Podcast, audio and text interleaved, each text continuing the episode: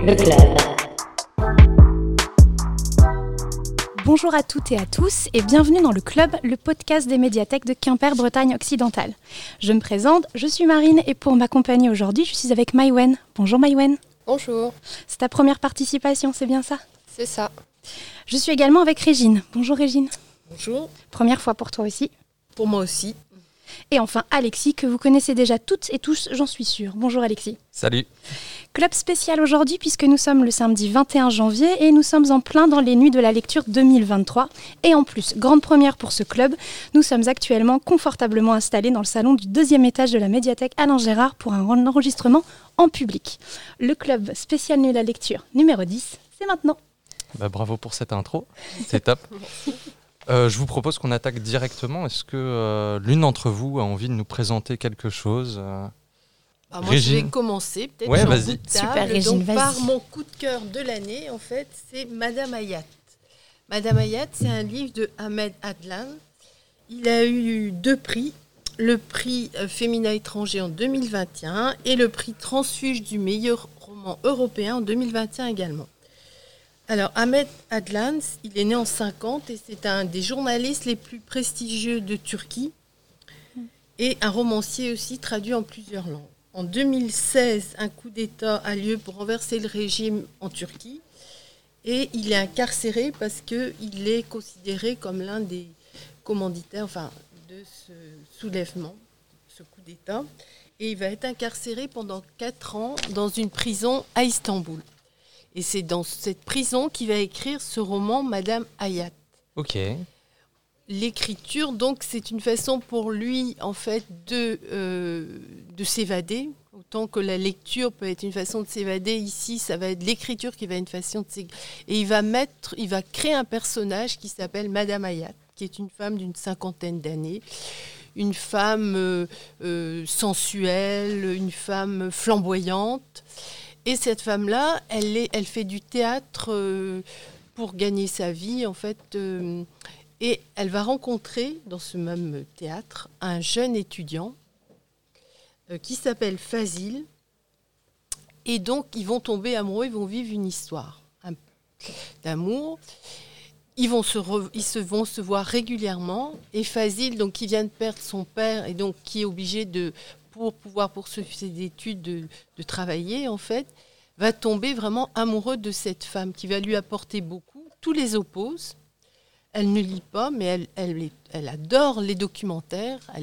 Elle, regarde beaucoup de documentaires. Et puis, euh, vraiment, euh, ce livre, je dirais, que c'est une ode, c'est un roman d'apprentissage, une ode à la liberté. C'est une histoire d'amour superbe. Et parallèlement, il va vivre une autre histoire d'amour avec une étudiante, en fait. Et cette étudiante-là va euh, lui parler d'exil, de quitter le- la, la Turquie. hein, comme on- Et donc, en fait, euh, c'est un, un roman aussi sur le thème de l'exil. Euh, Qu'est-ce qu'on fait quand ça va pas dans son pays? Est-ce qu'on reste? Est-ce qu'on résiste? Ou est-ce qu'on part? Donc, c'est vraiment, euh, enfin, moi, ça a été, je dirais encore, mon coup de cœur de l'année 2021, 22. Ouais. Tu le vends très très bien. Ouais, c'est clair, ça donne envie. Ouais. Est-ce que ça vous évoque quelque chose ou euh, est-ce que ça vous fait penser à d'autres lectures que vous avez pu avoir? J'ai pas lu sur l'exil récemment. C'est Ouais. vrai que c'est pas un thème. euh, Bah, Peut-être euh, un manga euh, qui est sorti récemment qui s'appelle Le monstre d'Einstein. Alors le début, ça n'a pas grand-chose à voir avec l'exil. On est sur euh, donc un petit village euh, avec des pêcheurs et euh, sur la colline de ce village s'est installé euh, un guérisseur qui s'avère en fait être une sorcière. Et euh, lorsque euh, l'un des pêcheurs euh, meurt en mer et est ramené euh, sur euh, la côte, euh, la sorcière euh, sauve ce personnage en lui offrant son cœur, tout en restant, euh, enfin la sorcière reste vivante. Et, en fait, ils sont obligés de quitter le village parce qu'ils sont rejetés évidemment par le village.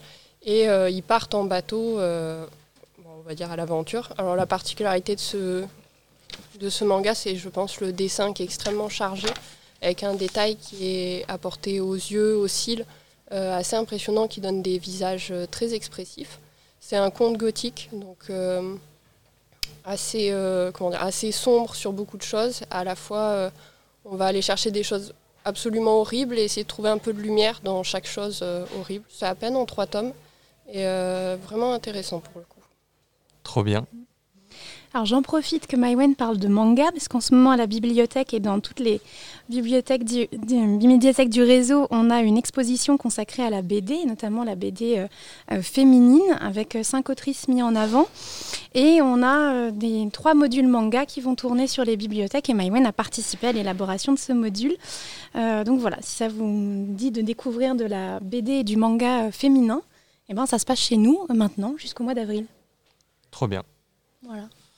Vu que tu parlais de, manga hyper détaillé avec euh, du dessin euh, plutôt chouette, ça m'a fait penser à un, manga que j'ai lu quelques années, euh, il y a quelques années qui s'appelle Innocent.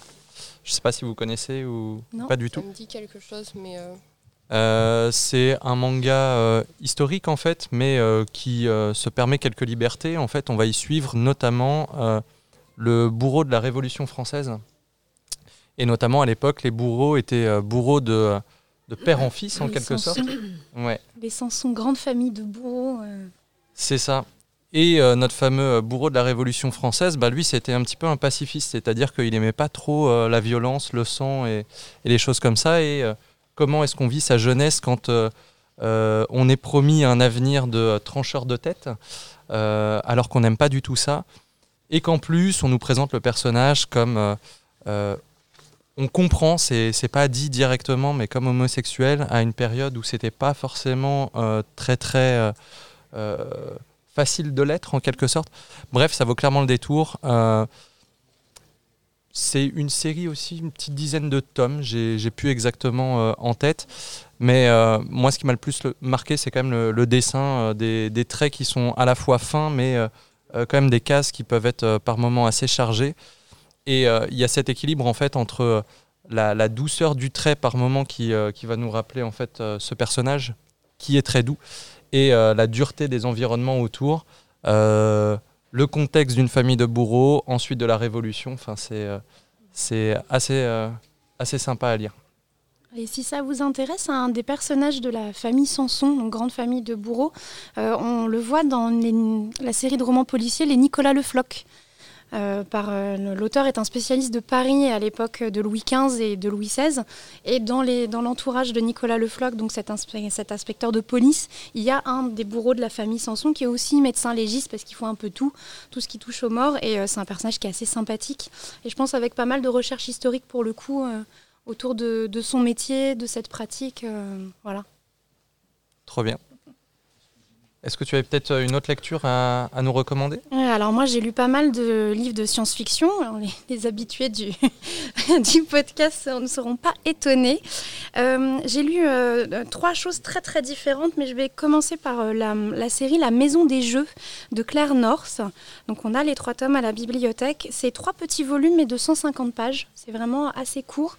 Ça se passe à Venise au début du XVIIe siècle, dans une maison de jeux, donc somme toute assez classique répartis sur deux niveaux, la basse cour et la haute cour. La basse cour, tout le monde y a accès, on joue aux jeux classiques de l'époque, mais la haute cour, c'est un peu différent, il faut être coopté pour pouvoir rentrer euh, à l'intérieur, il faut réussir une épreuve euh, qui est très ardue, et surtout, on ne parie pas euh, de l'argent sonnant et trébuchant, mais vous pariez votre bonheur, votre don pour les langues, votre mémoire, des souvenirs ou des années. Et on va suivre une jeune femme qui s'appelle Ten, qui est très mal mariée, son mari est un, un rustre qui dépense tout l'argent de la famille. Et elle va le suivre dans cette maison de jeu euh, et c'est elle qui va être remarquée pour intégrer la haute cour parce que c'est un esprit très fin. Et donc dans le premier tome, on lui donne, euh, elle fait partie des quatre finalistes pour intégrer la haute cour et on lui donne un coffret et dedans une règle du jeu. Elle a un roi et elle doit amener ce roi, ce personnage au poste de tribunal suprême de Venise. Donc c'est vraiment des intrigues politiques. Euh, donc c'est tout son parcours qu'on suit. Et alors l'écriture est, est, très particulière. C'est une écriture à la première personne du pluriel. Nous, le narrateur, la narratrice, les narratrices, on ne sait pas, plus nous, nous observons la scène et nous voyons Ten faire des choses.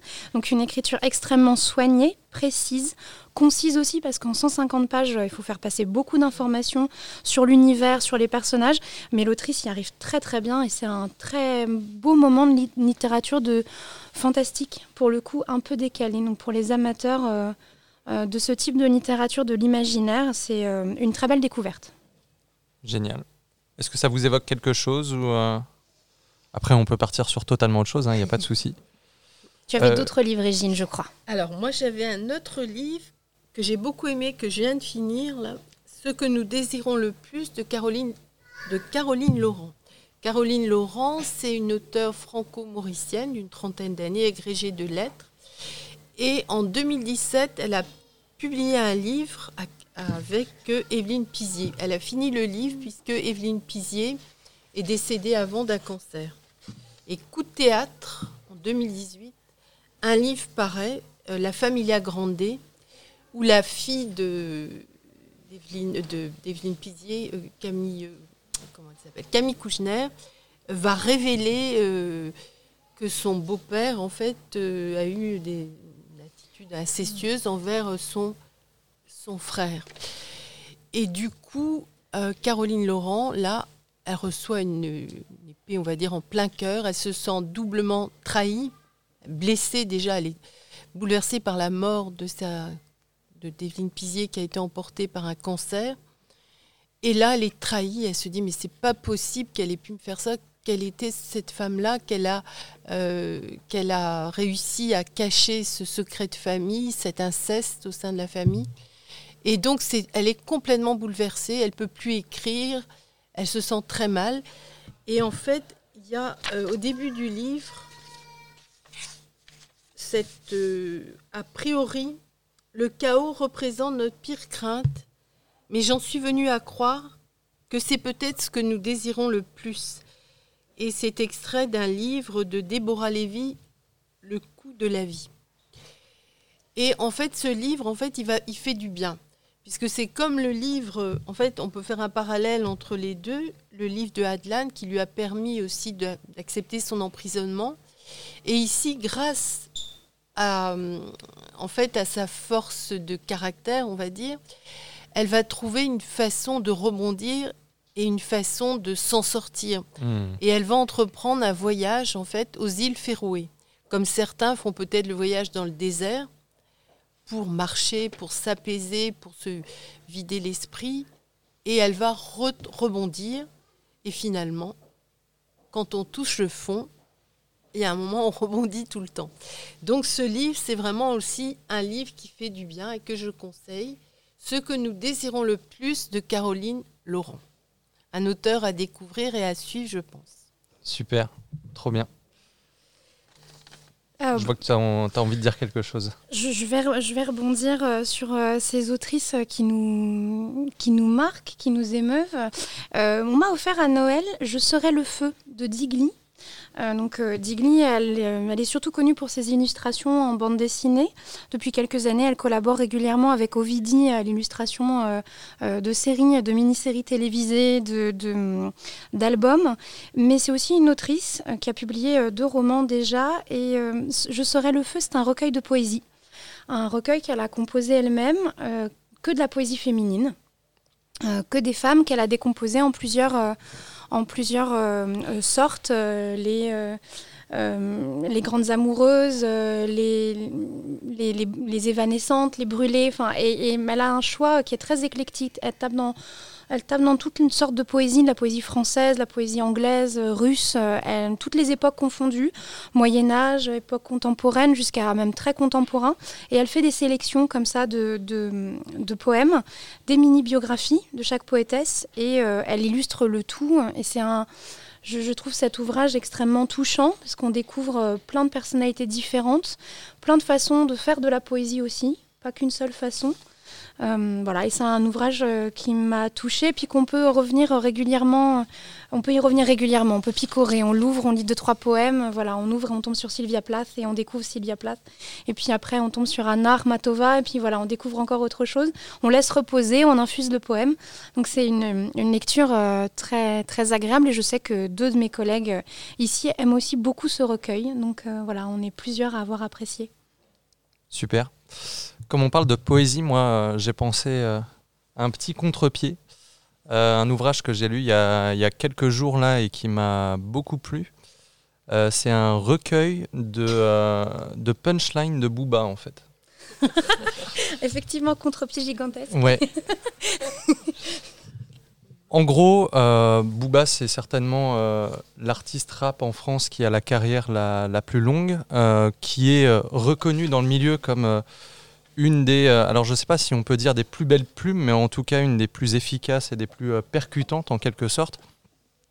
Et donc est sorti il y a quelque temps un, ouvrage qui s'appelle Le bitume avec une plume et qui reprend en fait ses euh, punchlines les plus euh, marquantes dans, dans sa carrière illustrées chacune avec euh, bah, des illustrations en, noir et blanc euh, assez percutantes là aussi euh, à côté. Euh, pour ceux qui ne savent pas, une punchline, l'idée c'est euh, un peu comme euh, un, un vers en quelque sorte en, poésie, mais euh, l'idée c'est en assez peu de mots la plupart du temps d'essayer euh, de percuter, de permettre de visualiser quelque chose et surtout de marquer, les esprits. Et là-dessus, euh, est, un petit peu le roi, donc ça, vaut clairement le détour. Pour ceux qui auraient aussi peut-être des, a priori sur ce genre musical, ça permet aussi de découvrir, selon moi, une nouvelle manière de faire de la poésie. Euh, parce que peut euh, euh, sortir des images qui sont quand même assez marquantes des, textes de, de donc ça, ça vaut clairement le, le détour. Ça me fait penser, tu, parlais de, de, l'a priori sur le, le rap. C'est il y a quelques années le prix Nobel de littérature qui a été remis à, à un musicien Ouais. pour, ses, pour ses textes. Alors là, le nom, effectivement, le nom m'échappe. Euh, on ne connaît que lui, mais euh, On va retrouver ça. oui, c'est comme la dernière fois, on a une panne de, on a une panne de cerveau. hein. C'est ça. On est habitués, toi et moi. Euh, mais voilà, c'était aussi intéressant. Et je me souviens quand c'était. Quand le prix avait été annoncé, il y avait eu énormément de tollé euh, parce qu'on récompensait un, un musicien et pas, euh, et pas un auteur de littérature. Et en fait, euh, bah, ces textes, ces, ces textes sont quand même de la littérature à les chanter, mais ça n'empêche que voilà. Donc euh, c'est des jolies passerelles qu'on peut avoir aussi parfois entre euh, musique et écriture et pour revaloriser euh, certains et ce que je, genres. et ce que je trouve assez génial en fait avec euh, l'ouvrage dont je parlais, c'est que bah, les textes de Booba, on a l'habitude de les écouter, mais le fait de les voir, de les lire, d'avoir certaines de ces punchlines du coup extraites et illustrées, ça nous permet de les redécouvrir un petit peu autrement, de s'attarder plus sur les mots peut-être qu'en musique, puisque euh, ça, défile en musique et on passe tout de suite, souvent même à la punchline suivante qui, euh, si elle est plus percutante, fait peut-être oublier euh, euh, la précédente. Et là, hop, on s'arrête quelques minutes, on, euh, regarde, on relit, on s'attarde et euh, je trouve qu'il y a une vraie beauté là-dedans. Je pense que Booba, comme il utilise quand même maintenant euh, de plus en plus de vocodeurs, je trouve que des fois ça enlève un peu le côté impactant euh, Mm. que peut avoir euh, la punchline, alors qu'une fois écrite, euh, on va dire elle est moins adoucie par Ouais, ouais. le vocodeur. Je vois ce que tu veux dire. tu voulais nous parler de quelque chose d'autre, Maïwen ou... Je crois que tu as Non trouvé. J'ai retrouvé, c'est Bob Ouais. Dylan. Ah mais oui, oui, oui. oui, oui. Tout à Ça fait. le cerveau ouais, ouais. Oui, oui, j'ai souvenir de ça, ouais. Très bien. Euh, bah, pour rester sur la poésie, euh, euh, alors c'est ni une femme ni un chanteur, mais par contre avec de la poésie et mis en image. C'est sorti il y a à peu près un an. Alors ça s'appelle L'enfant, la taupe, le renard et le cheval Oh oui, il est magnifique. de bah, Charlie McKinsey. Et bah, voilà, on parlait de livres qui font grandir, de livres qui soignent. C'est un peu, je trouve, le principe de ce livre. Donc, euh, on suit les aventures d'un enfant, d'un renard, d'une taupe et d'un cheval. Euh, et euh, c'est très philosophique, c'est très poétique. On ne sait pas vraiment si c'est un ouvrage de poésie, de philosophie ou un album. Et l'auteur a été bah, comparé à, à, à Saint-Exupéry et son ouvrage Au Petit Prince. Donc je pense que c'est un ouvrage qui est vraiment intéressant à découvrir. Je rejoins Maïwen, c'est sublime. C'est vraiment un. Oui, c'est ça, c'est exactement ce que tu disais. On ne sait pas trop dans quelle case le mettre. Poésie, Mm. philosophie, pour adultes, pour enfants, enfin, ça passe pour tout. Et euh, c'est le même genre de choses, on, on y retourne quoi. On ouvre, on lit deux pages, on se laisse gagner par les citations, on les absorbe et puis on y revient euh, une semaine, un mois, un an plus tard avec la même, le même plaisir. euh, ouais. Vraiment un ouvrage à découvrir. En plus, l'ouvrage a été, euh, l'ouvrage en lui-même a été vraiment travaillé. Enfin, le papier est extrêmement agréable, la couverture est belle et euh, Mm. euh, elle est assez texturée. Enfin, c'est un bel objet. Euh, le, le- le dos a été fait en tissu, donc. euh, Enfin voilà, c'est un, objet précieux. Je pense qu'on aime bien euh, revenir dessus, rien que pour juste tourner les pages, parce que euh, l'objet est beau. Et c'est un, ouvrage plutôt pour des enfants de quel âge C'est pas pour enfants, c'est vraiment tout âge. c'est pour ça, il se, vraiment, il n'y a pas de limite. Je sais qu'il récemment le, dessin animé est sorti aussi dessus, et c'est pareil, il peut toucher n'importe n'importe quel, âge. D'accord. Euh, chez nous, je crois qu'on l'a en facile à lire, du coup, euh, dans un fond, donc euh, voilà, qui est un peu comment dire, transversal, enfin, qui touche un peu tous les âges. Ah bah, en parlant de facile à lire, si j'ai lu une petite BD qui est classée en facile à lire chez nous il y a quelques temps. Bon, l'auteur a un peu fait polémique ces derniers, ces derniers temps, mais la BD est vraiment très bien. Elle s'appelle Boucherie de Bastien Vives. Et en fait, on va y suivre des petite tranche de vie dans euh, euh, les relations amoureuses, tout simplement. Et généralement, euh, ça va se résumer en trois dessins ou en une ou deux pages maximum. Et ce qui est assez génial, c'est qu'avec un dessin hyper efficace, des cases qui sont assez épurées, il, est, il arrive à, à, nous évoquer en fait l'universel en quelque sorte, c'est-à-dire l'amour, les relations humaines. Et là, je pense que peu importe son profil, peu importe son âge, on ne peut être que euh, touché. Ça va forcément nous évoquer des choses, même quand on est enfant. Ça va peut-être nous faire penser à nos parents ou à des rencontres qu'on a pu faire euh, à l'école, pendant les vacances ou autres. C'est absolument euh, magnifique. C'est facile à lire. Et c'est aussi plutôt court, c'est-à-dire que une petite quinzaine de minutes, on a balayé l'ouvrage. Mais ça vaut, ça vaut vraiment le détour. Bah, moi, on va repartir du côté de l'autre côté de la Méditerranée, en Algérie cette fois-ci, avec le tailleur de Redizane. Un coup de cœur aussi euh, d'Olivia Elkaïm. C'est un livre qu'elle a publié en 2020. Euh, elle avait aussi euh, écrit un livre que j'avais beaucoup aimé qui s'appelait Je suis Jeanne et Buterne sur le dernier amour du peintre Amedeo Modigliani. Mais ici, avec le tailleur de Redizane, c'est beaucoup un, récit intime puisqu'elle évoque la vie de son grand-père, ses grands-parents précisément, qui étaient des pieds noirs en fait, hein, donc qui vivaient euh, en Algérie. Son grand-père était tailleur à Relizane, qui est une ville pas très connue, mais une ville d'Algérie. Et tout se passait très bien dans le meilleur des mondes euh, avec les musulmans, mais il y a eu la guerre, euh, la guerre qui a commencé en 57 hein, jusqu'en 62. Et donc euh, les, les, pieds noirs, comme les harkis, ont dû, euh, ont dû rentrer en France. Donc leurs conditions de vie, quand ils sont arrivés en France, ont été très difficiles. Euh, ils ont dû tout réapprendre. Ils ont dû recréer une vie. Donc c'est, des, elle raconte vraiment un déchirement pour ses grands-parents. Hein. donc c'est l'exil encore. Hein, comment on est accepté dans un pays. Donc on se rend compte qu'à l'heure actuelle, avec euh, les migrants, on en est encore au même point. C'est un thème qui sera malheureusement toujours d'actualité. Et ici, au-delà de ça aussi, euh, en Algérie, bon, il y a eu les années noires dans les années 90 avec la montée de, l'islamisme. Et euh, du coup, beaucoup de pieds noirs ont beaucoup de mal à retourner en Algérie. Et donc elle évoque tous ces thèmes euh, dans, dans, ce, dans ce roman. Et vraiment, pour moi, c'est un coup de cœur aussi. Donc, Le tailleur de Rélisane. C'est plutôt récent Alors, c'est un livre qu'elle a publié en 2020. Ok. Voilà. Donc, ouais, plutôt. Euh, ouais, c'est récent. Super. Mais c'est un auteur aussi vraiment à découvrir. Une belle écriture. Euh, voilà. Merci.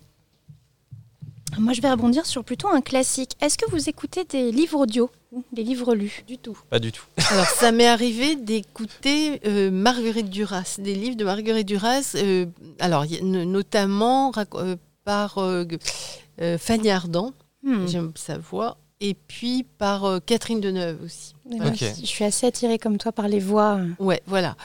Et c'est vrai que c'est une autre façon de découvrir un livre. C'est intéressant aussi. Alors moi j'en écoute pas mal parce que je fais pas mal de routes. Donc euh, c'est assez plaisant. Et euh, là, l'autre jour, en rangeant, en rangeant, je fais comme les usagers. Je, range et puis je découvre des trucs et je les emmène chez moi. Euh, je suis tombée sur Le Mort sur le Nil d'Agatha Christie, donc un classique que j'ai déjà lu, mais lu par Guillaume Gallienne. Je n'ai pas vraiment résisté. Je me suis dit, allez. Et euh, voilà, c'est une très belle découverte. C'est une façon, comme dit Régine, de, euh, de lire autrement, de découvrir autrement de la littérature. Et euh, je suis assez, oui, moi aussi attirée par les, les belles voix. Donc, trouver, c'est assez plaisant de se laisser embarquer par quelqu'un d'autre comme ça qui vous, qui vous lit. qui vous lit l'histoire. Donc, je ne peux que recommander. Et puis, c'est une petite collection, là, celle qu'on a. Euh, des classiques d'Agatha Christie, mais lus par euh, des acteurs de la comédie française. Donc il y a Guillaume Gallienne, on a aussi, euh, il y en a un qui est lu par Michael Lonsdale. Voilà, plusieurs, plusieurs personnes connues comme ça qui ont des voix particulières et qu'on reconnaît tout de suite. Et c'est franchement très agréable. C'est un univers que je connais pas du tout, le livre audio. Est-ce qu'il y a des livres audio à plusieurs voix? Oui, oui, oui, ça existe. Euh, ça, en fait, je pense qu'on est assez libre. Donc, euh, parfois, les, éditeurs choisissent un seul narrateur qui lit tout le livre, qui fait toutes les voix, euh, qui lit absolument tout. Et puis, parfois, il y a deux, trois personnages, voire un casting complet. ils font ça pour pas mal de séries. Et les Anglais sont très en avance là-dessus. La BBC, notamment BBC4, la radio, a mis pas mal pas mal de livres connus comme ça en valeur par des, castings complets de lecture. Je pense à une série, ils ont fait à peu près tous les Jane Austen. Ils ont fait beaucoup de Neil Gaiman. Et euh, voilà, ils sont très bien lancés. Alors en France, ça doit être un peu plus rare. Mais ça existe, des livres à plusieurs voix. Et c'est vrai que le casting fait tout. L'acteur fait tout. Ça peut être très rebutant parfois. Un livre qu'on aime bien, mais qui n'est pas lu comme on, le voudrait ou comme on aimerait. Ça peut être, voilà, ça peut être un rédhibitoire. Mais par contre, si le, si le narrateur, la narratrice vous plaît, c'est vraiment, vraiment une excellente expérience de lecture. Alors, quitte à parler de classique, moi j'aimerais rappeler aux gens qui nous écoutent, soit de lire, soit de, relire Antigone de Jean Anouilh, que je me relis tous les six mois, parce que pour moi c'est le plus beau livre de tous les temps. Est-ce que je reviens sur le, pitch ou pas du tout? Eh ben vas-y. On est euh, dans la famille euh, d'Oedipe, si je me trompe pas, ouais. Et on va suivre notamment le personnage euh, d'Antigone, dont les frères viennent de s'affronter pour euh, obtenir la, couronne suite au décès euh, du, père. Et l'oncle, qui est donc actuellement sur le trône suite au décès des, euh, deux frères, décide de ne pas enterrer l'un des deux frères pour donner exemple au peuple et pour montrer que il n'est pas noble en fait de, se battre de la sorte. Sauf qu'Antigone voit qu'un de ses frères va être enterré, le deuxième on le laisse à la vue des corbeaux se faire manger par les oiseaux et va décider de s'échapper toutes les nuits pour euh, essayer de l'enterrer. Bien évidemment, elle va se faire avoir. Et en fait, la force de, euh, euh, de ce mythe et de ce livre, c'est l'écriture qui est absolument magnifique, les dialogues entre l'oncle et Antigone. Et en fait, Antigone, clairement, est le personnage principal, mais pour moi, l'oncle est tout aussi important, ce personnage qui est partagé entre l'amour qu'il a pour sa nièce, mais aussi pour son fils qui est amoureux d'Antigone euh, et qui doivent se marier, si je ne me trompe pas. Euh, le fait de devoir donner exemple au peuple et donc qu'il ne doit pas euh, traiter à la légère ce qui se passe au sein de sa famille. Bref, là aussi, en fait, moi j'aime quand les œuvres touchent à, l'universel et je trouve qu'il y a de, l'universel là-dedans. Et peut-être que certains en gardent un mauvais souvenir parce que on a peut-être été forcé de le lire à l'école, mais c'est une œuvre qui est grandiose, euh, qui est accessible selon moi euh, et qui ne vieillit pas du tout. Et d'ailleurs, ça existe aussi en texte lu. J'ai eu l'occasion d'écouter en texte lu et c'est vraiment très bien aussi. Ouais, c'était chouette. Voilà, ça m'a plu bien. aussi. Et c'est une façon de revisiter aussi les classiques comme ça, euh, de les écouter et c'est une dimension aussi, c'est intéressant. Trop chouette. C'est un bon moyen aussi si vous avez un peu peur de vous lancer dans un dans un classique, justement, même dans un livre qui vous inquiète parce qu'il est un peu gros, un peu l'écriture, vous savez pas trop comment ça va être. Se le faire lire, c'est une autre façon de le découvrir. Et parfois, ça fait moins, hmm. ça fait moins peur. Ça enlève un peu ce côté euh, inquiétude de se retrouver seul face à la page blanche. Euh, c'est une autre façon. Et puis, il y a des gens qui finalement sont plus auditifs que lecteurs. Et c'est une autre façon d'apprécier la, littérature et c'est pas, euh, c'est pas antinomique. Quoi. Ça doit peut-être rappeler la, jeunesse aussi, quand on se faisait lire des histoires euh, avant de se coucher. Euh. C'est vrai. Ce qui était très agréable. Bah ouais, ouais, c'est pas désagréable. Ça, ça, me donnerait presque envie du coup d'écouter quelques livres audio là. pour le prochain podcast, tu pourras nous raconter ça. C'est ça. Maïwen, tu avais peut-être d'autres petites choses euh, en tête? Euh, alors, euh, tac, tac. Euh, si en drame familial, que, parce qu'on parlait de drame familial, du coup. Ok, Alors, trop bien. C'est, euh, On pas- aime quand ça se déchire. C'est pas terrible dans le sens où c'est pas un immense drame. C'est euh, Naviera. C'est euh, alors c'est issu du de Webtoon. Euh, on vient de l'acquérir à la bibliothèque. Euh, donc c'est euh, c'est de la BD et euh, ça se passe euh, ça se passe en Corée et euh, c'est un, un monsieur donc qui arrive à la retraite. Il a 70 ans et euh, il décide qu'une fois à la retraite, il va reprendre euh, euh, la passion qu'il avait et qu'on lui a toujours empêché de faire petit, c'est-à-dire la danse classique. Et donc il annonce à toute la famille et en Corée, donc c'est un, un drame absolu parce que euh, bah, c'est pas possible que grand-père se mette à la danse classique, euh, décide de porter des collants et, euh, et se montre en spectacle de cette façon. Donc il c'est compliqué avec sa femme, c'est compliqué avec ses enfants qui lui en veulent énormément. Et il trouve euh, une école de danse qui accepte euh, ben, de commencer à lui donner des cours. Alors c'est drôle parce qu'il a 70 ans, il y a plein de mouvements qu'il n'arrive pas du tout à faire, il a plus la souplesse, il se trouve ridicule en collant. Et euh, il y a un petit jeune bah, très doué en danse, euh, mais qui fait euh, que des conneries à l'extérieur, euh, qui, qui va l'aider en fait, bon alors forcé par son prof de danse, qui va lui dire bah, le papy là c'est toi qui vas t'en occuper et c'est toi qui vas lui apprendre à danser. Et voilà, j'ai lu que le premier tome pour le moment, parce que le deuxième n'est pas arrivé, mais c'est drôle, c'est mignon, c'est touchant. Et puis pour une fois, bah, on a un personnage qui a plus de 70 ans, et c'est sympa voilà, de suivre, de suivre dans, dans une BD euh, un personnage de plus de 70 ans qui se met à un sport extrêmement rigoureux. Donc il y a de l'humour dans la. Oui, c'est euh, beaucoup d'humour. D'accord. Euh, puisque Maëlwen parlait de Webtoon, on a acquéri aussi il n'y a pas longtemps euh, un autre euh, Webtoon, The Makeup Remover, euh, donc qui nous vient aussi de, de Corée, c'est de la bande dessinée euh, coréenne. Et euh, non, moi j'ai lu toute la série qui n'est pas encore sortie entièrement en France, mais on a plusieurs tomes déjà, je crois, nous. Deux. Deux, voilà, merci. on sent la spécialiste. Euh, et moi j'ai été vraiment touchée par, euh, par ce- ce- cette bande dessinée.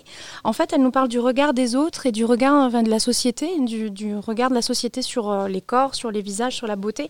Alors ça se passe en Corée, donc dans un système où la beauté est encore plus codifiée qu'en Europe. Et on suit une, une jeune femme, Yusul, qui est, elle est à la fac et elle est en, en- en photographie. C'est une passionnée de photos. Elle est extrêmement douée dans, son domaine et euh, bah, c'est une jeune fille assez, euh, assez standard, assez normale. Elle ne s'inquiète pas trop de son physique en vrai. Elle n'est pas, euh, elle pas négligée, juste elle ne s'en inquiète pas vraiment, mais ça passe pas autour d'elle. hein. Sa famille, ses amis sont assez insistants là-dessus en lui disant que bah, elle devrait se mettre en valeur et, elle le fait pas. Et elle va tomber sur un maquilleur. Un, professionnel du maquillage qui veut participer à un concours euh, qui, est qui va être organisé à la télévision. Et il cherche un visage. Et en fait au départ il cherche un visage assez plat pour pouvoir euh, faire un peu ce qu'il veut dessus. Et il va tomber sur elle. Et il va lui proposer de participer. Et en fait c'est un peu euh, un peu le mélange de la carpe et du lapin hein. les, deux ensemble c'est assez assez drôle à voir. Ils sont- ils ont pas beaucoup de points communs. Mais en fait ça va fonctionner parce que lui est très doué dans son domaine et elle elle a une vision. Et ensemble les deux ça fait des étincelles et donc on va les, suivre comme ça. On va les suivre dans ce concours où il faut faire preuve d'originalité mais en même temps il faut doser le, choc qu'on peut faire aux spectateurs parce que voilà ils sont pas tout prêts à, tout voir ou à tout à tout comprendre. Il faut et en fait c'est le chemin personnel de Yusul par rapport à son physique par rapport à ce qu'elle veut dans la vie par rapport à ses relations autour. Ça parle de relations toxiques ça parle de d'image euh, d'image de soi. Et euh, c'est voilà la couverture est hyper acidulée. On a l'impression en lisant le résumé que c'est ça va être euh, de la romance un, un peu un peu rose bonbon. En fait non il y a un vrai message derrière sur une vraie réflexion. Et l'autrice et hum, la dessinatrice est très très douée pour ce genre de choses parce qu'à chaque fois qu'elle produit une bande dessinée, ça, ça a toujours l'air extrêmement rose et acidulé. Et puis quand on gratte un tout petit peu, c'est voilà, on est tout de suite dans le social et dans le dans l'interrogation euh, euh, complexe. Donc ça m'avait vraiment vraiment touchée. Et du coup, on a les deux premiers tomes à la bibliothèque. Donc ça, c'est un webtoon aussi? Oui, c'est un webtoon donc diffusé sur plateforme et euh, qui commence à arriver en papier. Je crois que j'ai jamais lu de webtoon. euh. Là, on en a acquis euh, plusieurs. On a Naviera qui est arrivé, on a celui-ci. Et, euh, Du coup, j'ai un trou. Pour... On en a un troisième qui arrive encore. Il y en a de plus en plus, je trouve, qui, qui, paraissent en, en, papier, mais ça fait, ça fait un an et demi à peine. Mhm. est-ce que on dans a le... Olympus aussi? Oui, voilà. Est-ce que dans le monde des webtoons, il y a déjà des classiques, par exemple, comme on a dans la BD, la littérature, le manga, etc.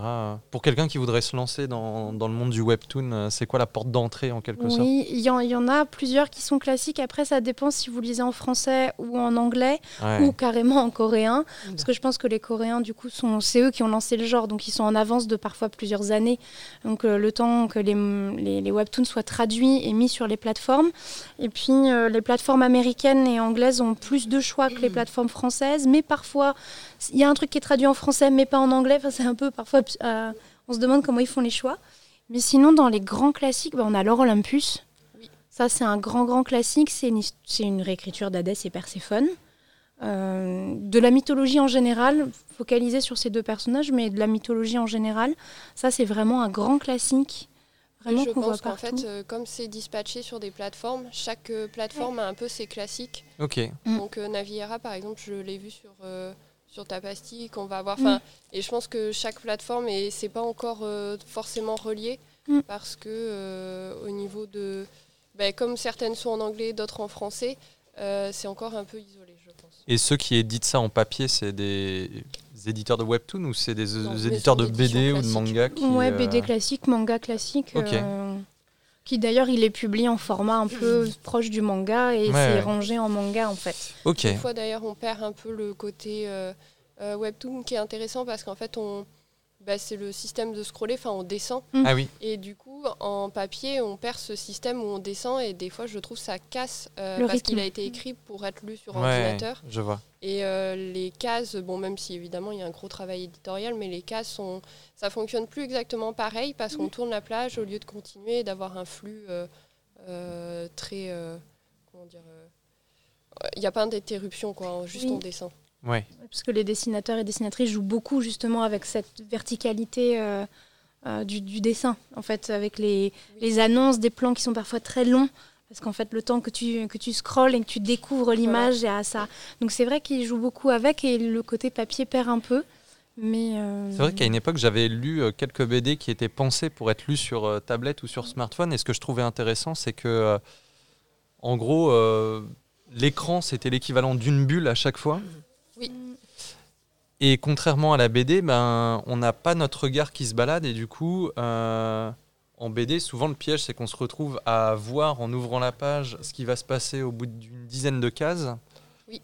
Et du coup, on se dévoile à chaque fois au fur et à mesure ce qui va se passer. Alors que quand euh, ta BD a été totalement pensée pour un médium, effectivement, ça permet de jouer avec euh, le support en question. et je trouvais ça pas mal du tout. Il faudrait que je me penche là-dessus. Et certains webtoons maintenant euh, incluent aussi du, de l'animation en fait ah dans leur case. Donc, euh, et du son. Oui, et du son. Donc euh, ouais, c'est vraiment une autre façon aussi de lire. Donc je ne sais pas s'ils pourront tous vraiment être adaptés sur papier. il, y aura, il y aura une perte. Il y en a un que j'aime beaucoup, alors qui n'est pas encore sur papier, mais c'est la Jacinthe, qui est traduit en français pour le coup, la Jacinthe, la Jacinthe Violette. un univers un peu. On est dans une sorte de 19e siècle britannique, mais en même temps, il y a des éléments un peu plus modernes. C'est un mélange, c'est pas très situé, c'est assez fluctuant. Et c'est toute une histoire de, de, euh, de sociétés secrètes, de complots contre la couronne. On est vraiment dans de l'aventure pure et on suit une, inspectrice de, de, la police du pays qui, elle, a la particularité, elle voit les mensonges. Quand quelqu'un ment, elle le voit. Donc c'est représenté matériellement par une, une écriture en rouge. Voilà, elle voit les mensonges. Et en fait, les, deux euh, dessinatrices et scénaristes mettent du son et elles pensent leur musique pour l'action.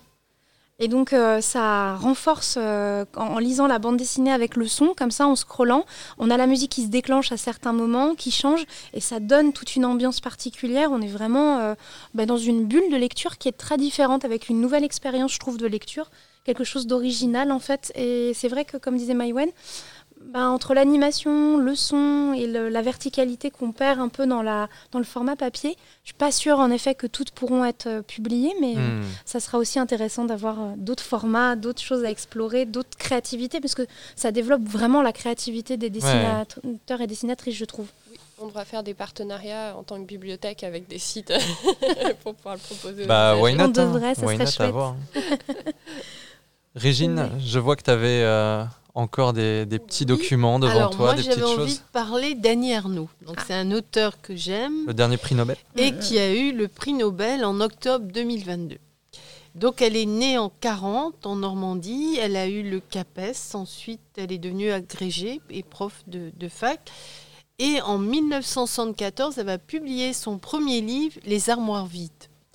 Donc son œuvre est essentiellement autobiographique. Et dans ses livres, en fait, les expériences les plus personnelles, voire intimes, sont chargées d'une dimension collective, sociologique. Euh, son style est froid, on va dire, factuel, il n'y a pas de métaphore. Euh, et donc, elle est traduite dans de nombreux pays, elle est étudiée à l'école. Et je vais vous citer euh, la phrase de l'Académie suédoise, en fait, quand elle a été récompensée. L'Académie suédoise a déclaré avoir décerné ce prix pour le courage et l'acuité clinique avec lequel l'auteur française révèle les racines, les éloignements et les contraintes collectives de la mémoire personnelle. Donc en fait, Annie Ernaux euh, se considère comme une transfuge de classe. Ses romans évoquent son ascension sociale et les relations avec ses parents. Elle ne se sent pas à sa place dans ce milieu, en fait, euh, euh, dans ce milieu étriqué où la morale judéo-chrétienne règne. Et en fait, les femmes, euh, en fait, dans, les années 60, dans les campagnes, les conditions de la femme n'est pas forcément évidente. Et donc, comme elle est féministe, elle soutient leurs droits, leur elle lutte pour leur émancipation, et donc ses livres vont servir sa cause. Et dans tous ses livres, comme La place, La honte, elle va vraiment évoquer ses relations avec ses parents. On retrouve, alors là j'ai relu justement La place, La honte, et en fait on retrouve l'atmosphère euh, des années 50, 60, et c'est pour ça que ces livres en fait plaisent, parce qu'ils ont une dimension universelle. Chacun peut s'y retrouver. Euh, et ils paraissent simples, mais en même temps, euh, ils ont un impact. En fait, pour ceux qui connaissent pas Ernaud, il faut lire. Et vraiment, je trouve que ça apporte énormément de lire Ernaud. Et alors, elle a aussi une autre dans ses dans ses livres. euh, sont aussi des on peut dire des romans à portée sociologique, puisqu'ils vont parler de la France des années 50 à nos jours. Donc, elle va euh, avoir des observations, des commentaires sur la vie quotidienne. Et là, je peux recommander précisément plutôt les années. Les années, c'est la chronique de l'après-guerre aux années 2000. Et elle montre l'évolution aussi de la société française avec des photos qui sont soigneusement choisies et commentées, qui font passer d'une décennie à l'autre. Et elle a eu pour ce livre le prix Duras et le prix Strega européen. La femme gelée. La femme gelée aussi, c'est euh, en fait c'est un peu, elle s'inspire de son histoire personnelle de femmes qui dans les années 60 ne travaillaient pas souvent et qui en fait étaient dépossédées de fait d'elles-mêmes et de leur aspiration. Donc c'est vraiment un roman phare aussi pour le féminisme. Et Mémoire de fille, c'est un roman peut-être plus personnel, mais qui évoque quand même aussi une époque où les femmes encore étaient la condition des femmes avec l'avortement, qui il a fallu la loi Veil hein, en 76 pour que donc beaucoup de femmes de cette époque euh, avortaient euh, dans la clandestinité et dans ce dans le livre justement l'événement elle évoque son un cas précis puisque c'est le sien. Euh, elle a 23 ans et euh, elle veut continuer ses études. C'est une brillante étudiante. Elle se retrouve enceinte et elle va devoir avoir recours euh, à l'avortement. Et en fait, elle évoque aussi, euh, c'est un peu les classes sociales, puisque les personnes issues de la bourgeoisie avaient des facilités pour avorter beaucoup plus facilement, et les personnes qui étaient issues comme elle d'un milieu social plus défavorisé étaient, on va dire, euh, s'étaient confrontées vraiment à, à- C'était très très dur de vivre cette expérience à cette époque. Et d'ailleurs, l'événement, son livre a été adapté au cinéma euh, en 2021 Mhm. par Audrey Diwan et il a eu le Lion d'Or à la Mostra de Venise. Alors, il y a aussi euh, le, Annie Ernaux, dans ses livres, il y a aussi, on va dire, l'amour sous toutes ses formes. euh, la passion, la jalousie, euh, l'amour interdit, la transgression. Et je vais retenir Passion simple. Alors moi, ça, c'est un coup de cœur pour moi que j'ai relu. Et c'est un film aussi euh, qui, m'a beaucoup plu également. Et dans Passion simple, en fait, elle parle tout simplement d'une histoire qui lui est arrivée.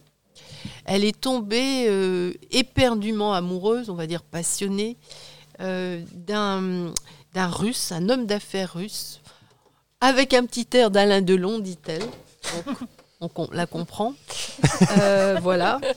Et euh, en fait, la passion, au même à l'instar de Duras qui dit que quand on est passionné, quand on est éperdument amoureux de quelqu'un, on oublie tout le reste. Et comme quoi une femme libre et féministe peut tomber amoureuse, parce que dès lors, elle ne pense qu'à lui. Hmm. Toute sa vie est tournée vers lui. Elle fait ses cours, elle pense à lui. Et il y a une petite phrase extraite du livre qui résume bien la situation, un extrait de la page 13. Depuis le mois de septembre de l'année dernière, je n'ai fait qu'attendre un homme, qu'il me téléphone, qu'il vienne chez moi. Donc le langage est brut, elle décrit les scènes de sexe sans tabou. Et puis, au fond, on se dit, finalement, n'est-il pas si bon d'être possédé? Voilà. Et encore une fois, on peut être féministe, mais féministe, et on peut quand même perdre la tête pour un homme. Hmm. Voilà. Donc, euh, et d'ailleurs, il y a un autre livre, en fait, celui qu'elle a publié en 2022, qui parle d'amour et encore d'amour transgressif, puisque là, elle a 54 ans. Le jeune homme en question a 24 ans. C'est un étudiant et elle va vivre une histoire avec ce jeune homme qui va durer quelques années.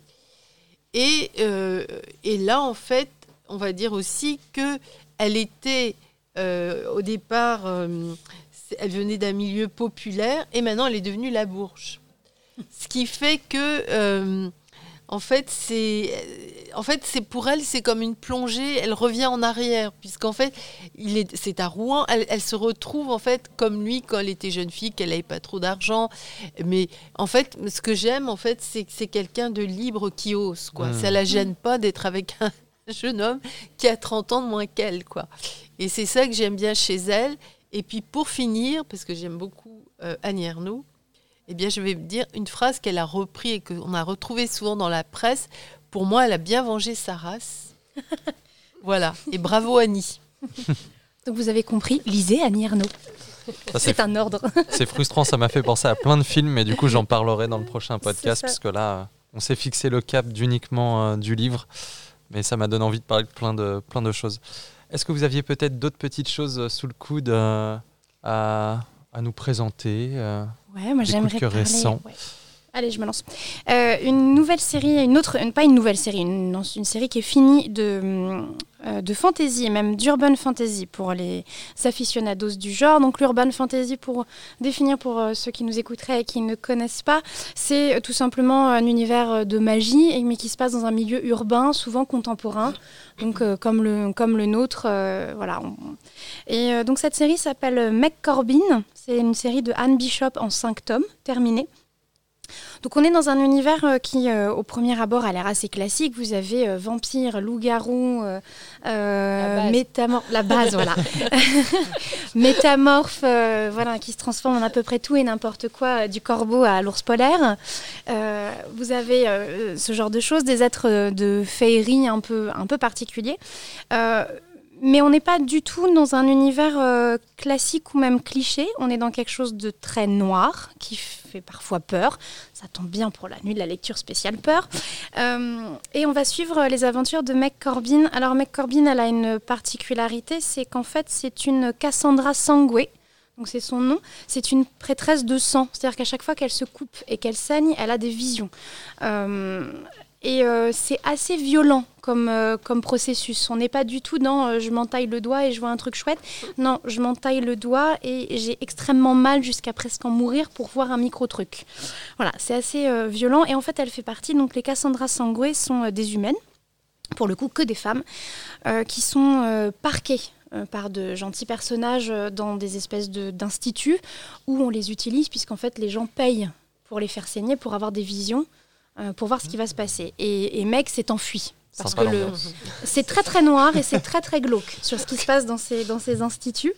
Euh, et Meg s'enfuit et en fait son seul, euh, son seul refuge, elle va tomber dans un, un endroit qui s'appelle euh, une sorte de cour où en fait là, à cet endroit-là, il y a justement les autres, donc ces gens qu'on appelle les autres, les loups-garous, les vampires, les- tout ce que vous voulez, qui vivent à la frontière avec les humains et qui les tolèrent, mais juste qui les tolèrent, c'est-à-dire un pas de travers et littéralement, les loups-garous vous mangent. C'est pas, pas une blague. Et en fait, elle va se réfugier là. Et toute la question pour le chef de la meute et de, de l'endroit, c'est de savoir s'il la garde, s'il la protège ou s'il la tue sur le champ parce que ça peut mettre un gros gros problème pour leur communauté. Et donc on voit s'affronter euh, des humains pas très recommandables, en même temps des autres pas recommandables du tout, et un espèce d'entre-deux où Meg est extrêmement naïve parce qu'elle n'a jamais rien connu d'autre que son institut, avec la violence que ça, euh, que ça suggère. Elle, elle a tout connu par... euh, on, lui fait, on lui montrait des photos.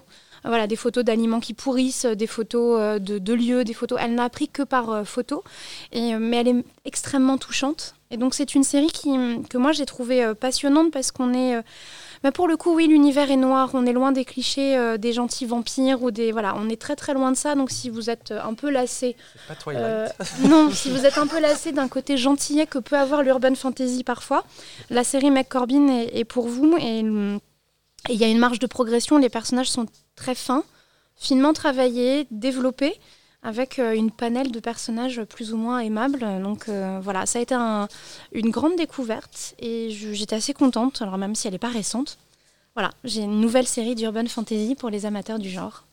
Top. Dans le même genre, euh, enfin pas, pas aussi glauque parce que euh, c'est de la jeunesse. Euh, Il y a Le Prince Cruel de Holly Black qui est sorti il n'y a pas si longtemps que ça.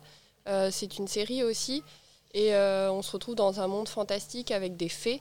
Et euh, le contre-pied, c'est que les fées sont absolument ignobles. En fait, elles n'ont pas du tout d'empathie. Donc, euh, c'est des espèces de. Dans leur tête, des enfants de 3 ans, en fait, euh, s'il faut arracher les ailes de la libellule, ça les fait beaucoup rire. Et, euh, Sauf que c'est des bras des, des gens en voilà, fait. sauf que c'est- des êtres vivants. Et donc, on, on suit une, une jeune fille qui, elle, est humaine et qui, qui est dans cette, dans cette cour de ce qu'ils appellent fae et euh, qui essaye de survivre avec euh, les règles magiques et la cruauté euh, qui l'entoure, sachant que elle, elle a de l'empathie et donc elle a, elle a pas, on va dire, les mêmes,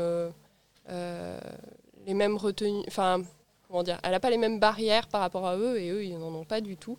Et c'est comment petit à petit elle se transforme en sorte de machine de guerre ou machine à tuer parce que elle est obligée de devenir extrêmement dure dans, dans un milieu qui, qui l'est encore plus qu'elle. Et, euh, et on ne sait jamais à quel moment elle va basculer, enfin à quel moment elle va se rompre, elle, elle arrivera plus à tenir et à quel moment elle va réussir à s'en sortir. Ouais. C'est intéressant parce qu'en plus elle a une sœur Oui. qui pour le coup est extrêmement différente. C'est un personnage j'ai absolument lu miroir. la série sur sa sœur parce que y a, la série est sortie aussi, les trois tomes sont sortis sur euh, la vision de sa sœur, mais j'ai pas encore lu. Ouais. Et du coup, c'est- ouais, c'est vraiment intéressant parce qu'on a des personnages en miroir en fait. Oui. Et comme on est euh, du point de vue, alors c'est Jude, euh, je crois qu'elle Oui, s'appelle c'est Jude, l'héroïne. On est de son point de vue elle dans cette première euh, série. On, on a ce regard euh, sur sa sur sa sœur et l'énervement qui va avec de façon très très très régulière Oui. parce que sa sœur est à l'inverse, elle veut se faire aimer des des failles de la cour. Euh, Jude n'en a pas du tout envie parce qu'elle les voit pour ce qu'ils sont, des gens extrêmement cruels et elle veut pas se faire aimer de gens cruels, ça l'intéresse pas. Donc il y a, il y a aussi ce, ce double discours là-dedans qui est qui est assez euh, Oui, puis la, la série est intéressante parce que l'auteur du coup a fait bah, ses trois tomes sur euh, Jude, a fait les trois tomes sur la sœur Tarine, et euh, on a récemment le dernier qui est sorti alors sur le prince en fait sur la vision du prince qui lui en plus est, est, euh, Lui est un fée, de du coup. conte. Et euh, le, le livre et il est très très beau. Il a été réalisé avec des illustrations qui sont absolument magnifiques. Voilà, et il me semble qu'il va arriver prochainement à la médiathèque. Ok. Là, quand tu parlais de personnages qui étaient euh, obligés de devenir euh, durs pour s'adapter à son environnement, ça m'a fait penser euh, à un classique du, du manga en fait, mais qui est euh, pas si souvent évoqué que ça. Gun, qui a eu le droit à une adaptation, euh, qui a eu le droit à une adaptation filmique il y a quelques années euh, sous le titre de Alita Battle Angel, qui est clairement pas au niveau du, du manga. Euh, le manga, il est en 8 tomes de mémoire et il revisite en quelque sorte l'univers de, du Metropolis de Fritz Lang, le film allemand des années 30. Parce que dans l'idée, en fait, on va être dans un monde assez, assez sombre, assez sale, dans lequel, en gros, les riches vivent sur une espèce d'île qui flotte dans le ciel et euh, les plus pauvres vivent en dessous de cette île et donc dans la déchetterie en fait de euh, l'île flottante. Donc en fait, littéralement, les gens vivent au milieu des détritus qui sont jetés par euh, les, riches d'au-dessus. et c'est censé se passer à quelle époque du coup? Alors là, c'est dans une espèce de futur un peu... Il y a un côté presque un peu post-apocalyptique. c'est vraiment très sombre. on est capable de faire des modifications sur les corps humains. Enfin, c'est un peu cybernétique, etc. Et en fait, notre personnage principal, ça va être un robot. Euh, qui, euh, aura été ramassé en fait justement euh, dans les détritus par un scientifique qui va le faire revenir à la vie en quelque sorte. Et en fait, elle a une apparence de, de jeune fille qui va tout de suite, pour ce scientifique, lui rappeler la jeune fille qu'il a perdue. Et elle, qui au départ était tout à fait innocente et euh, et pur en quelque sorte en arrivant dans ce monde, va découvrir un petit peu toute la cruauté de ce monde. Euh, la cruauté de cette espèce de, décharge, euh, l'injustice du fait d'être tout simplement arrivé en bas. Elle va tomber amoureuse d'un humain qui va mourir en essayant de rejoindre l'île flottante et à partir de là, elle va s'endurcir et va devenir en gros une tueuse pour collecter assez d'argent pour essayer à son tour, elle, de, monter là-haut et euh, pour affronter euh, euh, le monde. Donc en fait, ouais, c'est cette jeune robot femme qui va devenir une espèce de chasseuse de primes jusqu'à devenir un symbole en fait pour toute une génération. Enfin, c'est c'est cultissime et c'est pas pour rien. pour moi, c'est mon manga préféré. Donc, assez génial. Il faudrait les mettre en duo avec Jude. ça serait pas mal. Ça fonctionnerait très très bien parce que c'est le même principe. Euh. Ça, fonctionnerait bien, oui. Et euh, dans un autre style de futur, quoique c'est pas forcément le futur, c'est plutôt un présent alternatif, lui aussi euh, assez pessimiste, mais dans un genre totalement différent. Il y a un manga qui m'a pas mal plu il y, a, y a quelques mois ou quelques années. C'est un manga qui s'appelle Ikigami Préavis de mort. Et en fait, ça se passe dans un Japon alternatif euh, dans lequel le gouvernement aurait décidé d'injecter des puces euh, dans le cerveau euh, de quelques nouveau-nés à la naissance pour redonner goût à la vie aux, Japonais. En gros, ils partent du constat que le Japon, c'est un pays où il y a énormément de suicides. Et ils se disent, mais en fait, les Japonais ont perdu goût à la vie. Donc on va leur injecter aléatoirement une capsule dans la tête qui va exploser aux alentours de leurs 18 ans tout le monde ayant peur de mourir aux alentours de ses 18 ans va se dire mais en fait on va profiter de la vie et en fait l'idée c'est de redonner goût à la vie.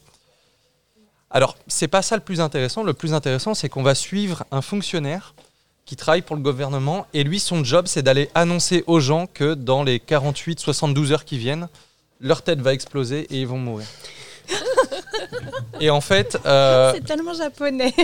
ouais mais c'est assez génial parce que euh, en fait chaque tranche du manga, on va euh, suivre donc l'annonce à un individu de sa mort imminente et comment est-ce que chacun va réagir et va décider de vivre ces dernières 48 ou 72 heures. Donc il y a ceux qui vont décider de passer du temps avec leur famille, de profiter, etc. Et à contrario, il y en a qui vont péter des câbles et qui vont se dire bah, Moi, je me suis fait emmerder quand j'étais petit à l'école, bah, je vais me venger de tous ceux qui m'ont emmerdé quand j'étais petit. C'est assez passionnant et on a surtout ce personnage de, fonctionnaire du coup qui euh, lui va être confronté à cette réalité et qui va voir comment chacun va réagir et qui va euh, euh, petit à petit, pas forcément toujours bien le vivre. je ne vais pas plus rentrer dans, les détails, mais là aussi c'est très bien écrit. Pour moi, c'est, je pense, un futur classique. Quoi. Cool. Et en fait, ton thème, ça me fait penser à une série de SF. Euh, qu'on a à La Faucheuse. C'est une série pour ados, ados ou jeunes adultes, mais qui se lit très bien par des adultes. Euh, c'est dans un futur On est dans le futur et en fait, on a, les humains ont inventé un espèce de super ordinateur, une super intelligence artificielle qui a résolu tous nos problèmes parce qu'en fait, elle gère absolument tout, de l'agriculture au climat, au... elle gère tout. Donc les humains n'ont plus besoin de rien faire. La planète a été sauvée, les humains avec, youpi. Euh, sauf que ben, s'il n'y a plus de problèmes de maladie, s'il n'y a plus de problèmes de famine, s'il n'y a plus tout ça, ben, les humains se sont développés de façon exponentielle et à un moment donné, il a fallu se dire qu'on ne pourrait pas euh, être euh, voilà, trop nombreux sur cette planète. Et donc, euh, il a été décidé un conseil, un conseil de faucheurs ou de faucheuses, euh, de gens qui n'ont absolument aucun lien avec cette IA de toute leur vie. Ils sont séparés de l'IA, ils n'ont pas le droit d'interagir avec elle, elle n'a pas le droit d'interagir avec eux, puisque l'IA intervient de façon très personnelle sur chaque être humain euh, de, la planète. C'est-à-dire que tu sautes d'un immeuble, euh, tu t'éclates par terre, l'IA envoie des, envoie des gens et en fait on te reconstitue et tu vas bien. Et c'est même un jeu chez des ados de savoir combien, combien de fois tu vas mourir et ressusciter comme ça par, par l'IA. Et donc les faucheurs, eux, n'ont rien à voir avec, avec cette IA et eux, c'est un conseil d'humains qui doit décider d'un ratio, d'un ratio à maintenir sur la population. Et donc, ils vont régulièrement tuer des gens, c'est leur, euh, leur truc. Ils ont un quota. Par exemple, toi, euh, faucheur euh, machin, tu dois tuer 1000 personnes dans ton année, etc. Avec des, des choses assez strictes, ne pas faire de discrimination raciale, sociale, ce, ce genre de choses, parce que ça peut arriver. Reste donc, ouvert d'esprit quand même. Juste de l'aléatoire. ah, en fait, c'est le, le- la façon. Là, ça a l'air assez rigolo quand on le présente, mais l'auteur a, a la- l'intelligence de, de le présenter de façon très. C'est rationnel et logique, en fait. Il, Ouais. faut, il faut maintenir la population à un taux, et, et en fait, bah oui, à un moment donné, il faut mourir. Si on est dans un système où on- personne ne meurt plus, c'est pas viable sur le long terme. Donc il faut rebaisser. Et, c'est les humains qui décident eux-mêmes, c'est eux, ce petit corps de faucheur. faucheur. Et on suit donc un, un faucheur euh, qui va prendre deux apprentis. Euh, un garçon et une fille pour euh, travailler, être apprenti faucheur. Seulement un seul des deux pourra devenir faucheur à la fin. Et, euh, et on le suit. Et lui est très intéressant parce que lui, il a une approche, par exemple, par statistique. Il dit, avant la machine, avant l'IA, avant tout ça, il y avait tant de pourcents de gens qui mouraient dans la tranche euh, 0-7 ans. Tant de pourcents de gens qui mouraient dans la tranche euh, 7 ans, euh, 14 ans. Tant- Et il fait comme ça, il y avait euh, 15% c'est des accidents domestiques, euh, 18% c'est de la noyade. Enfin voilà, et il fait ces statistiques et en fait dans son année, il répartit. Donc il dit bah voilà, il faut que je tue 3 personnes par noyade et il va noyer 3 personnes. Donc c'est annoncé 24 heures, c'est annoncé 24 heures avant, on le dit à la personne. La personne a le droit, a le droit de, de suivre la voie du, du, faucheur, du faucheur ou pas. Et ce qui se fait que euh, la famille de cette personne reçoit une bague d'immunité pendant un an. C'est-à-dire qu'il n'y a pas de drame dans la famille proche pendant un an. On peut pas, par, par exemple... euh, Tu peux pas tuer toute la famille d'un coup. non, en fait, c'est ça, c'est l'idée. Tu, hein. tu perds quelqu'un dans ta famille, tu peux pas. Mais virtuellement, il y a des gens qui ont déjà 200 ans ou 300 ans, en fait, parce que Ah oui. ils sont passés dans les mailles du filet et il y a des gens qui trouvent injuste de mourir à 18 ans, alors que d'autres ont vécu 300 ans, mais c'est l'aléatoire des, des, faucheurs.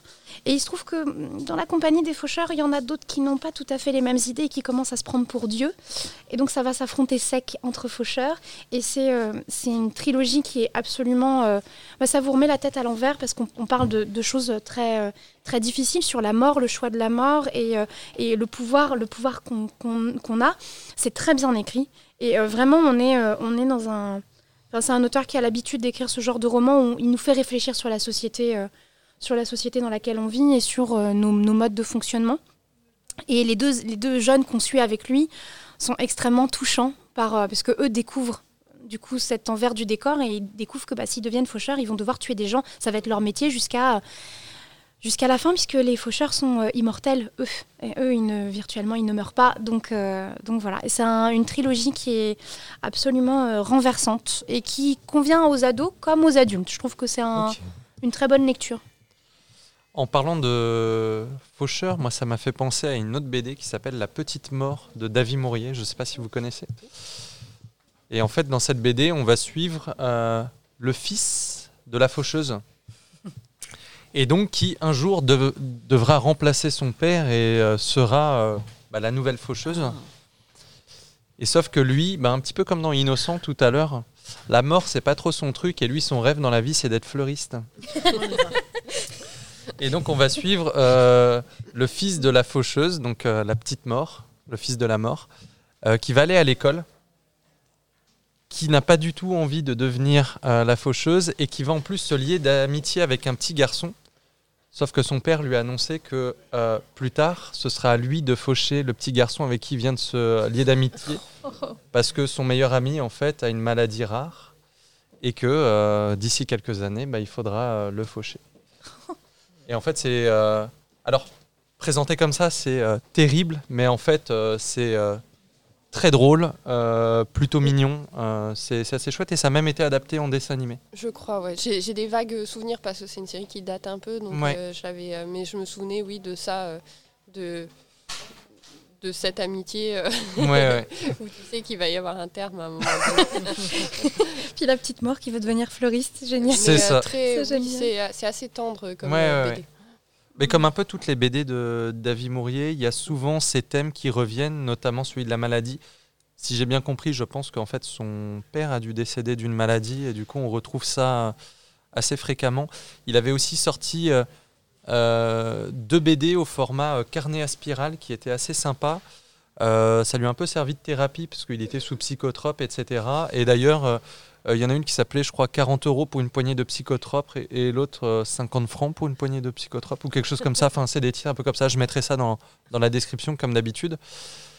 Et en fait, c'est plus ou moins son autobiographie en BD. Euh, il s'amuse avec le format carnet à spirale. Euh, il fait des collages, donc des fois, il va remettre euh, des trucs qu'il a gardés de son enfance, qu'il va coller dedans et tout. Et c'est euh, pas mal du tout, ouais.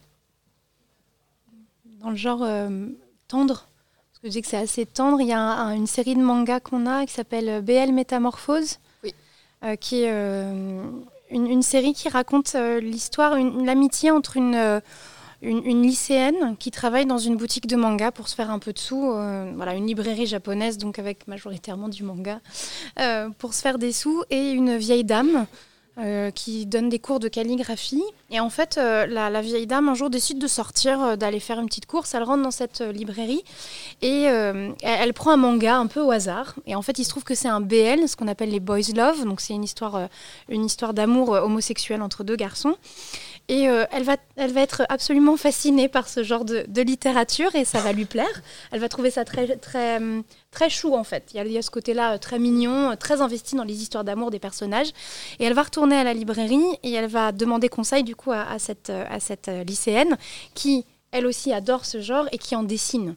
Et en fait, entre les deux, il va se créer un- une histoire d'amitié euh, très forte, euh, très jolie, très complice.